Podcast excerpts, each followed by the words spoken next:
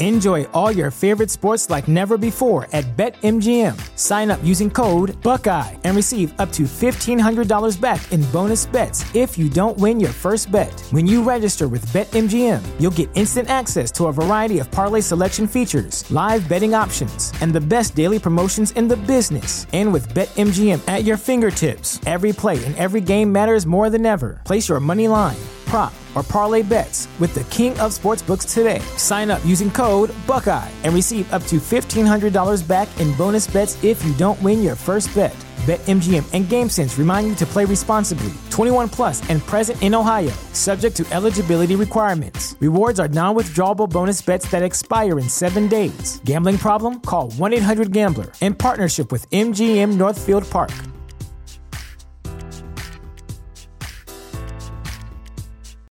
You know how to book flights and hotels. All you're missing is a tool to plan the travel experiences you'll have once you arrive. That's why you need Viator. Book guided tours, activities, excursions, and more in one place to make your trip truly unforgettable. Viator has over 300,000 travel experiences to choose from. Everything from simple tours to extreme adventures and all the niche, interesting stuff in between. So you can plan something that everyone you're traveling with will enjoy. Real traveler reviews give the inside scoop from people who've already been on the experiences you're considering. So you can plan with confidence. Free cancellation helps you plan for the unexpected, and 24 7 customer support means you can travel worry free. Download the Viator app now and use code Viator10 for 10% off your first booking in the app. Find travel experiences for you. Do more with Viator.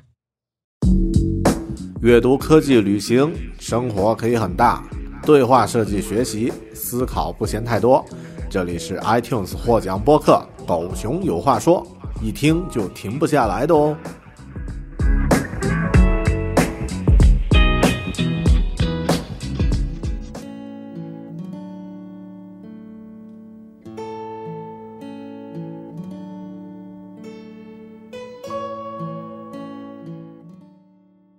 每个月用耳朵搞定两本书，一年与二十四本好书相遇。大狗熊陪你轻松阅读。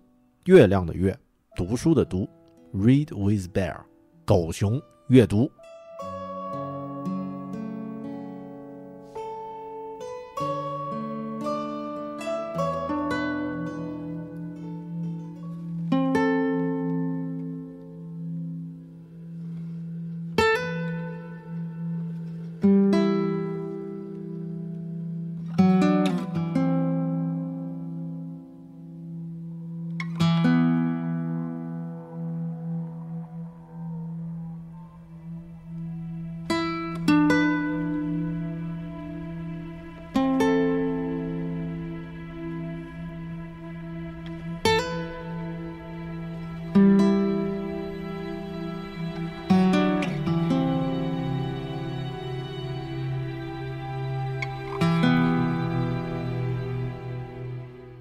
你好，这里是关注好书的网络读书空间“狗熊阅读 ”（Read with Bear），我是说书人大狗熊。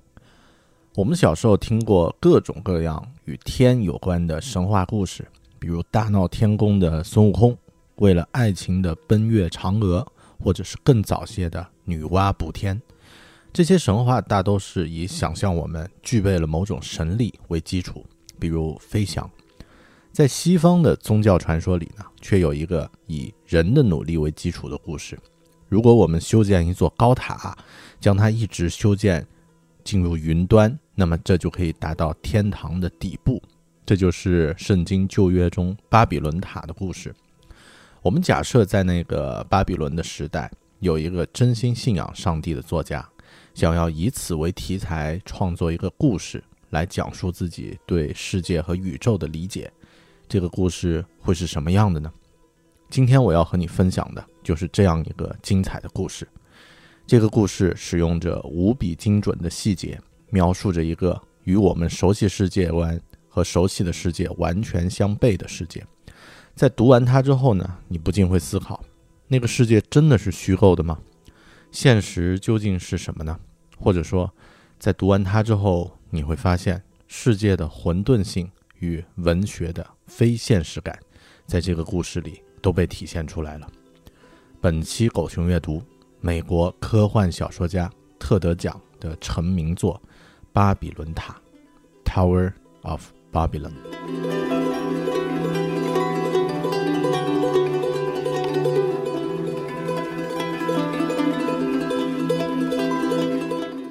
我们先来讲述一下这个故事吧。当然，它发生的时间呢是在圣经旧约那个传说中的时代，或者说呢是在圣经旧约所描述的那个天圆地方的世界。整个故事以一个名为希拉鲁姆的矿工为主角进行叙述，但实际上，全书真正的主角是那座高耸入云的高塔。希拉鲁姆是以兰的。一名矿工，他和同伴们呢接受了一项任务，去巴比伦，利用他们的矿工知识和经验，为当地人正在建设的高塔进行最后的工作。他从来没有见过这座塔，但他来到幼发拉底河畔的巴比伦城，远远的看到这座塔的时候呢，就再也无法将视线移开了。全书的第一句话是这样的：这座塔如果放倒在士纳的平原上。需要两天两夜才能从塔的这一端走到另一端，竖立起来，从塔底攀到塔顶需要足足一个月。当希拉鲁姆他们来到巴比伦城的时候呢，整座城市都在欢庆，全城都在欢笑、舞蹈、宴饮。他们在庆祝什么呢？当然不是庆祝这群矿工的到来。如果换个角度，也可以说正是如此，因为这座塔呢，已经最终。在建设到最后呢，抵达了天堂的底部，最后一批砖呢已经拉上了塔顶，而希拉鲁姆他们正要承担着之后的一项重要的任务，也就是运用他们的矿工技能凿穿天堂的地窖。另外呢，也有来自于埃及的石匠也从另一个方向前往巴比伦来进行同样的使命。第二天，希拉鲁姆来到塔底查看高塔。高塔最下面呢是一个巨大的方形平台，边长两百宙尺，塔身呈四方呈正方形，边长六十宙尺，两边平缓的坡道呢镶嵌在塔身周边，彼此交错，边缘呢有着密密麻麻的梁柱，整个高塔一直往上延伸到目力不及的高处。希拉鲁姆原轩对于这样的任务呢充满了期待，但真正看到的时候就有些迟疑了。他在心里问自己：“这样一个高大的东西，是他应该攀爬的吗？”开始登塔的那一天，希拉鲁姆和其他人集合，每个人还分配了一辆两轮拖车，没有人空着手爬上高塔，每个人都要带点东西，有木头、食物、水或者是其他东西。巴比伦人甚至专门种植了一座森林，来供应建塔所需要烧砖用的木材。经过了几百年的车辆通行之后呢，坡道上被碾压出了两道深深的折痕。慢慢的，他们到达了可以鸟瞰全城的高度，但这还只是开始。有人开始不适应塔的高度，甚至吓得趴在了地上。夜里呢，他们就在深入高塔内部的巷道里睡觉。第二天起来，每个人的腿都疼得几乎走不动路。同行的拉车汉们大笑不止。给他们涂些药膏啊，然后继续登塔。爬到第四天的时候呢，腿疼已经缓解了，但塔的高度呢已经是前所未见。他们可以看到辽阔的大地，还有远方。风呢也特别强烈。傍晚时分，陪伴他们走完最后走完第一段路的拉车汉们返回，他们与下一段的拉车汉汇合，继续登塔。慢慢的，希拉鲁姆已经习惯了登塔的过程。他第一次在塔边看到日落，发现黑夜顺着塔爬上来，从地面爬到天空，整个过程非常壮观。平生头一次，他真正明白了黑夜是什么，它是这个世界投下的影子，投射在天空中。继续攀登，他经过了一处处于塔身的小小的镇子，分布在上行下行两个坡道之间。镇子里有一座神庙。可以举办各种节日庆典和仪式，这里有排解纷争的治安官，有各种商店，他们的货物呢来自推车拖车队，整个镇子与车队是不可分割的。没有其中一个，另一个也无法存在。不过呢，从本质上来说，车队意味着旅行从一个地方开始，到另一个地方结束。所以，从一开始，这个小镇就不是一个永久性的居住地，它仅仅是一次长达数百年旅行的一部分。小镇上的人请他们共进晚餐，他们从来没有去过下面的城市巴比伦。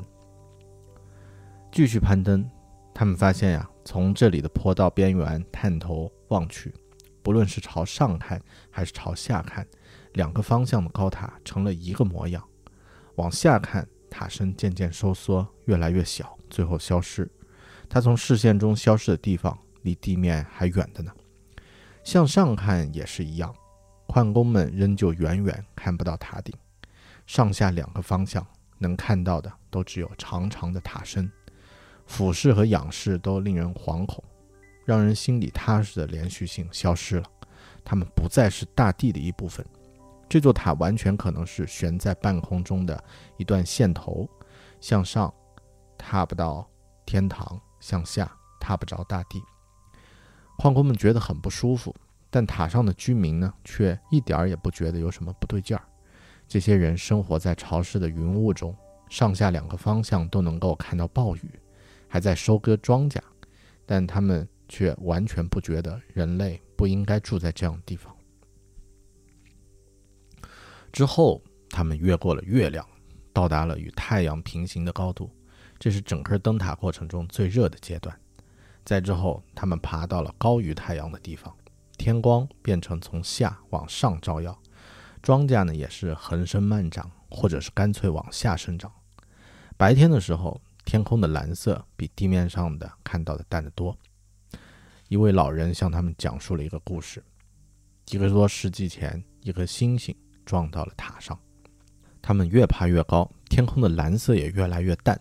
有一天，希拉鲁姆抬头看天呢，吓得大叫起来。天空的颜色像是白色的天花板，扣在他们头顶，伸向无尽的远方。所有人都压低嗓音，感到一种无言的震撼，逗得高塔居民大笑。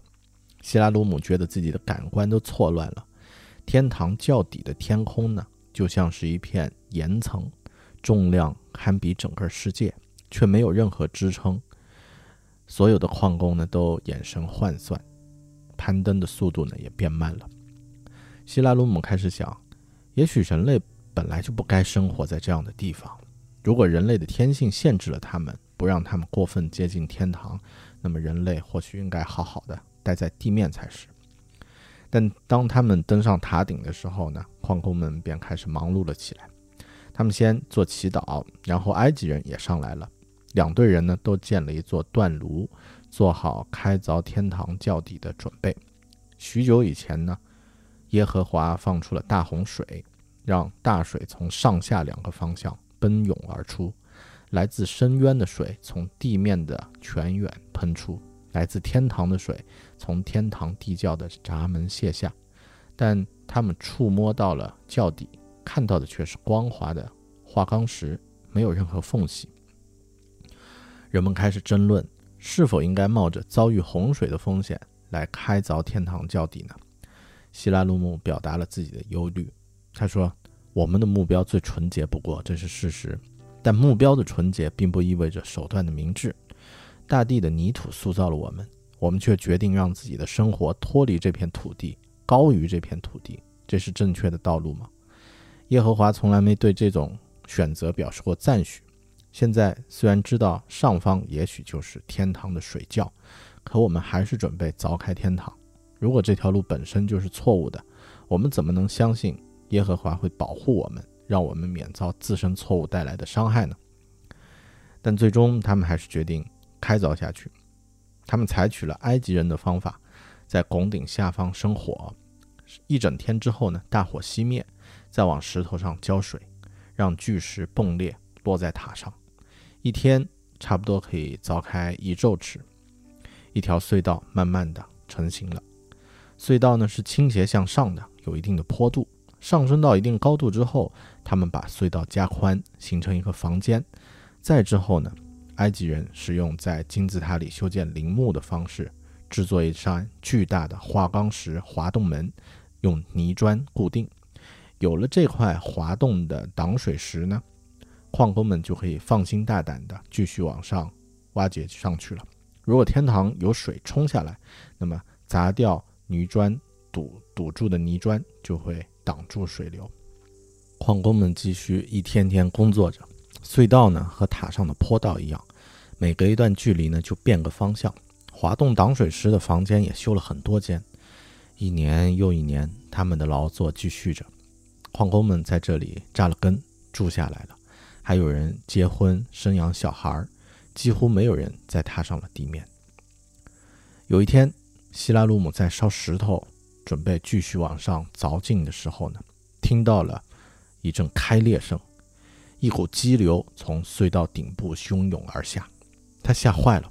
原来他们真的凿开了一座水窖，他们赶紧往下跑，准备逃到最最高的一道滑动挡水石下面，但那块石头已经被放下来了。他和另外两位困在这里的矿工呢，只能孤注一掷往上跑。水涌上来，他们找到了涌出大水的巨大裂缝，决定呢，在水满到顶的时候呢，往上游，游向天堂。就算死，也要死的离天堂更近。黑暗中，他被水流拉着，不停地挣扎。就在要溺死的瞬间，他感觉到洞壁向四面敞开，他感觉到了空气，然后就失去了意识。醒来的时候，他在一个黑暗的洞里，附近都是水，但已经有岩壁可以支撑了。他努力地向上爬着，不知爬了多久。最终，他看到了光线，全力呢向外冲了出去。亮光刺他睁不开眼。他恢复视力之后呢，却发现自己在一座沙漠里。天堂的模样怎么和人世间没有区别呢？最终，他看到远处有一行人在沙漠里移动。他朝着那个方方向跑过去，发现这像是一个商队。喝了他们。给的水恢复了体力之后，他问这些人：“这是什么地方？”人们说：“这是幼发拉底平原啊，也就是希拉努姆当年当年在前往巴比伦准备登塔的时候曾经走过的地方。”希拉姆听到这里，一头栽倒在沙地上。苦思之后，他豁然开朗，原来世界就像是……用雕花圆筒做的花纹，在人类的想象中呢，天堂和地面各在一端，中间隔着天空和星辰。但实际上，天堂与地面通过某种途径卷成了一个圆筒，在圆筒上呢，天与地是相接的。整个故事的最后是这样的：他明白了耶和华为什么不击倒那座高塔，为什么不惩罚人类，因为他们。妄想冲破为他们划定的界限，原因就是人类所能迈过的最长旅程，并不能够让他们冲破边界，而只会带领他们回到最初的出发点。数百年的劳作，并不会多向人类透露一点造物的秘密，多于他们现在的所知。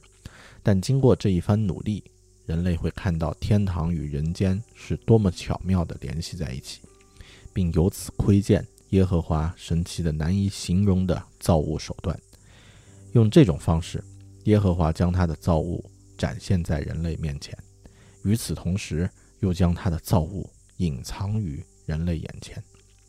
于是，人类将懂得安分守己。希拉鲁姆站起来，对耶和华的敬畏让他的双腿颤抖不已。他走向商队的驼手们，他要回到巴比伦。也许他会再次见到那些拉石匠带他上路的人，他会带话给那些扔在塔上的人，他会告诉他们宇宙万物的存在方式。这个就是特德讲巴比伦塔的故事。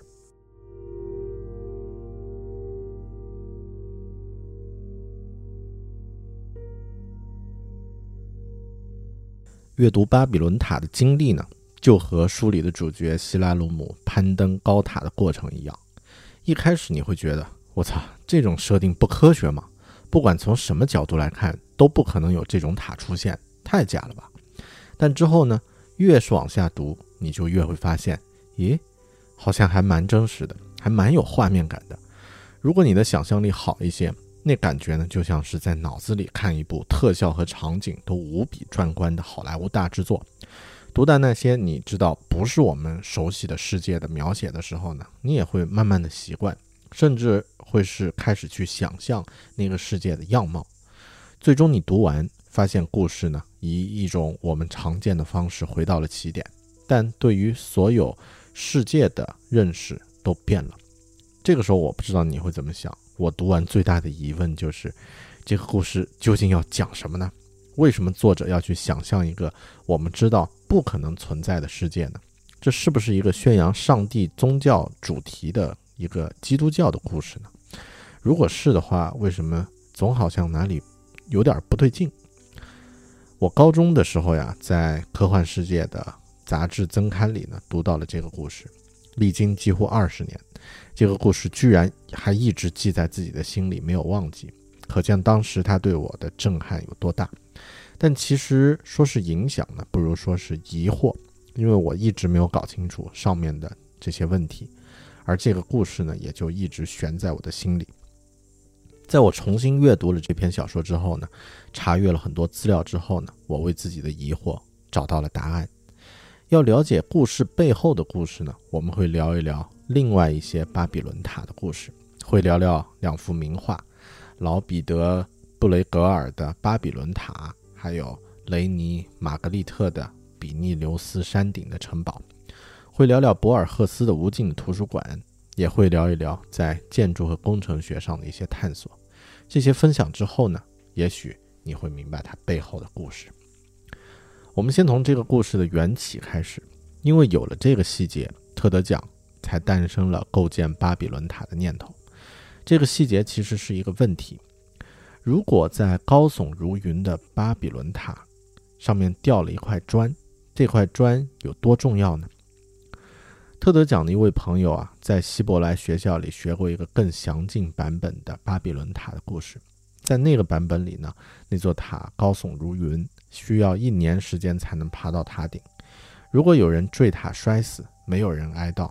但如果掉下去的是一块砖呢？砌砖的人会难过的掉眼泪，因为要一年后才能补上这块砖。科幻小说的魅力呢，就在于提出 “what if”，如果怎么样会怎么样这样的问题。那么，不妨我们假设一下，真有高塔的话，一块掉落的砖有多重要呢？那么高的塔的修建，运砖的车队持续不转不断。每天都有几千块、上万块砖送到塔顶，掉落一块砖其实没有多多么重要，并没有多大的关系。在小说里，希拉鲁姆在第一天到达塔底的时候呢，拉车汉们就告诉他另一个故另一个故事，说掉落砖不重要，掉落了砖刀才是大事。如果砖刀掉落了，泥水匠就无法干活，只能等上几个月。让别人送新的砖刀给他。如果有人坠塔呢，砖刀还在，其他人就会暗自庆幸，那他们有了一把多余的砖刀。希拉鲁姆听到这个故事吓坏了，赶紧计算了一下自己带的镐头啊，就是作为矿工的基本工具有没有多余的。但马上他就明白过来，这不可能。砖刀与那么多运上去的砖头相比呢，分量可以忽略不计。为什么不事先多送些砖刀上去呢？另外，在塔顶的泥水匠价值啊，可比砖刀要重要的多啊！说完这个反驳之后呢，拉车匠们笑了，他们说：“咱们骗不了这个人。”我后来发现呀，这个细节是这部小说的第一处重要细节，甚至可以说是第一处高潮的部分。它为整个故事确定了一个基调，在这个故事里。发生的事情呢，都可以用机械术语解释清楚。虽然这篇小说的人物相信宗教，但他们依靠的并不是祈祷，而是工程技术。小说里也没有出现任何神，其中的人物做的事情呢，我们也都能用同样的方式去做。这样看来，这是一篇建立在科学基础上的小说。对于这块砖和砖刀的质疑呢，是基于事实与理性的疑问。这正是科幻小说最重要的内核——理性。我知道这样一说呀，很多人就要开始反对了。书里都有什么天天顶就是天堂的窖底啊，什么凿穿天空遭遇洪水啊，这样的世界只有中世纪之前的人会幻想出来吧？怎么可能是建立在科学基础上呢？从砖刀这个问题的层面呀，它的确是建立在科学之上。高塔的建设过程，上面植物的生长细节，巴比伦人修建它的方式，以兰人和埃及人开凿石头的方式，这些过程的细节都是无比真实的，基于工程学之上，也就是科学之上。当然，如果要特别较真，那么高塔的重量其实足以在到达天空拱顶之前就把下面的基础压垮了。这个我们后面会讨论。但这个故事奇妙就奇妙在。他用科学的方式描写细节，却构建了一个不同的世界。要说这个角度呀，我们得聊一聊特德奖的另一个启发的来源——比利时画家雷尼·玛格丽特的名画《比利牛斯山巅的城堡》。而说到巴比伦塔的故事呢，还有一幅我不得不提的名画——老彼得·布雷格尔的《巴比伦塔》。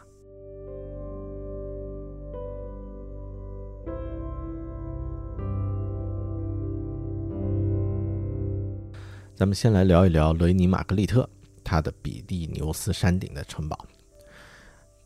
呃，玛格丽特雷尼玛格丽特是谁呢？他也被翻译为勒内玛格丽特啊，反正都是 L E N E 啊啊，是一位比利时的画家，他被誉为最伟大的比利时人的第九位。用维基百科上的一句话评价呢，他是呃。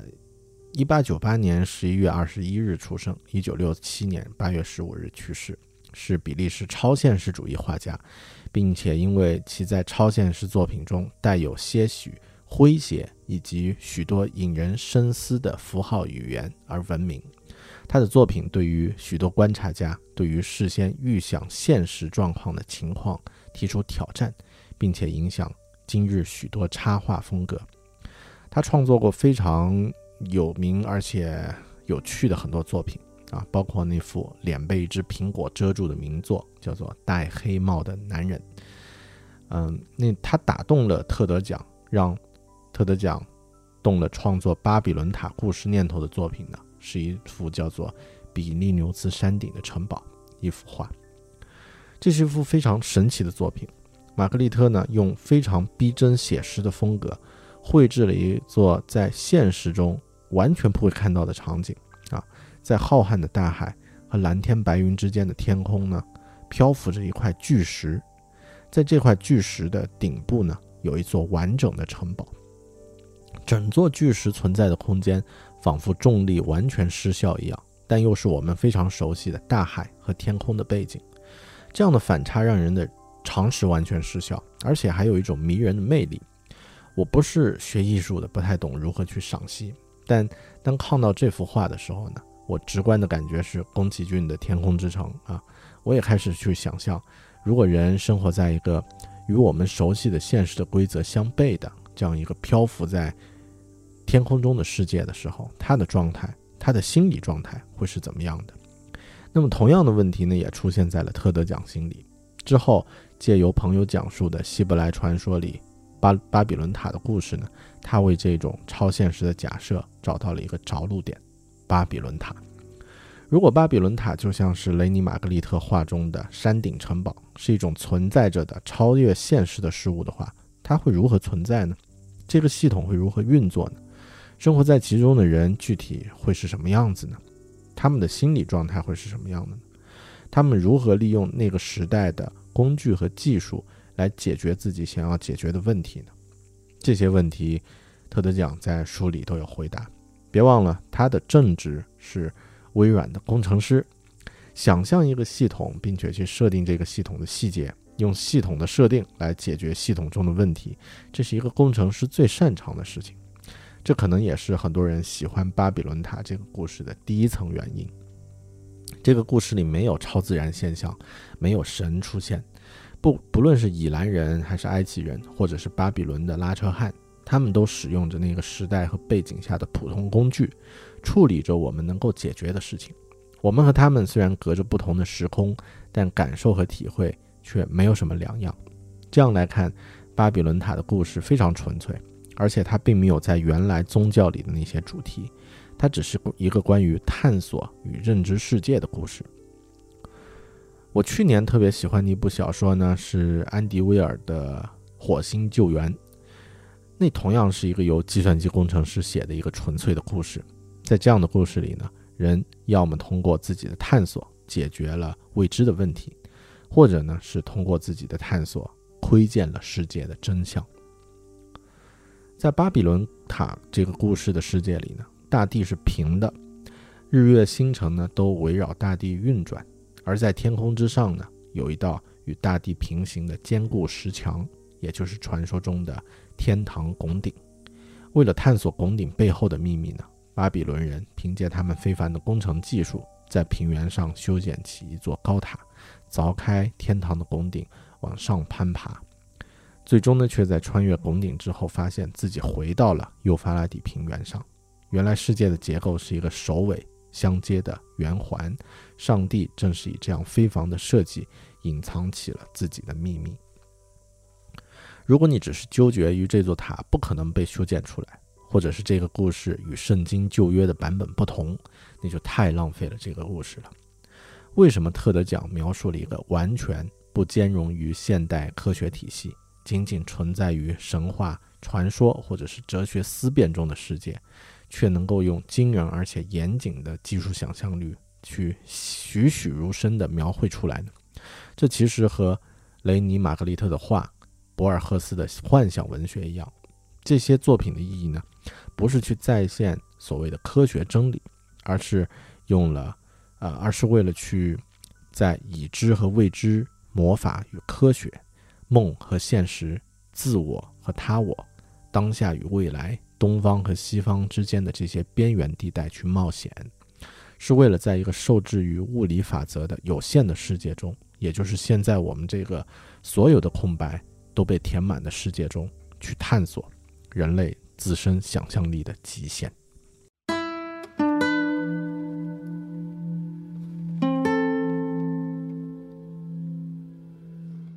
您刚刚收听的是狗熊阅读分享的书《巴比伦塔》。的部分精彩内容，这本书的完整分享音频仅针对狗熊阅读的会员提供。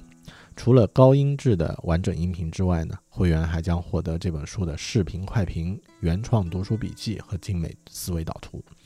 加入狗熊阅读会员，一年可以获得二十四本好书的知识精华与营养，用耳朵轻松读好书。狗熊阅读不是机械的重复诵读书的内容，而是加入了大狗熊个人的看法与见解。有温度的陪您一起读好书，请登录狗熊阅读的网站三 w 点 readwithbear 点 com 查看详情并加入。我和其他喜欢读书的小伙伴们在那里等你。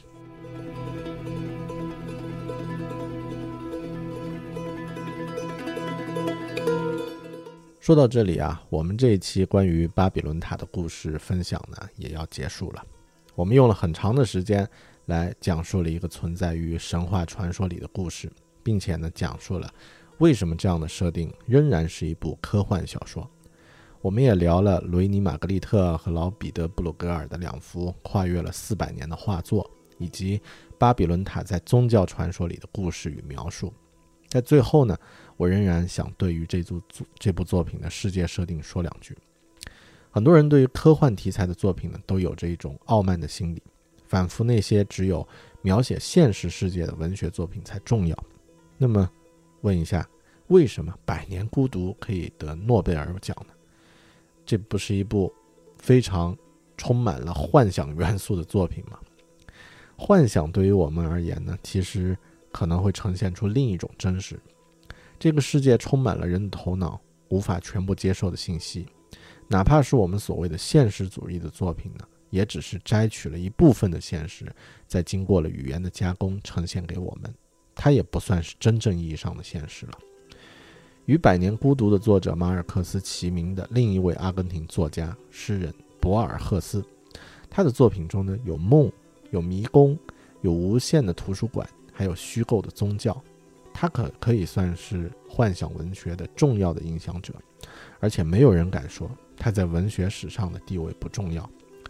有人评价他的作品呢，体现了世界的混沌性与文学的非现实感。我觉得这句话，也是我们今天分享的这部小说《巴比伦塔》的最好注释。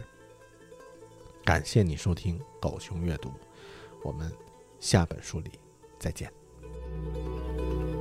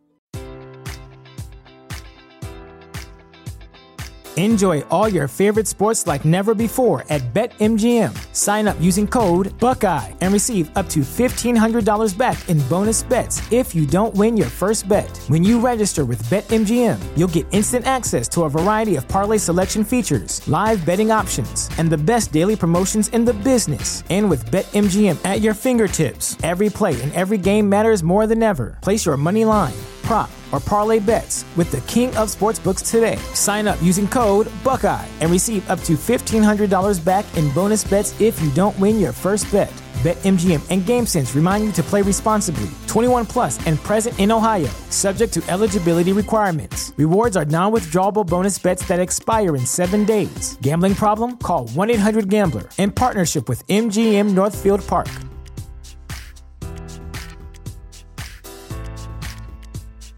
Introducing Wondersuite from Bluehost.com, the tool that makes WordPress wonderful for everyone.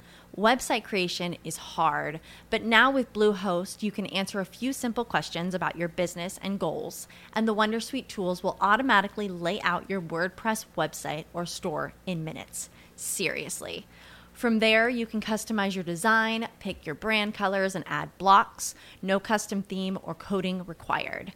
You'll get content suggestions that you can keep or revise, and with Yoast SEO built in, we automatically help you get found in search engines. From step by step guidance to suggested plugins to an AI powered help bot.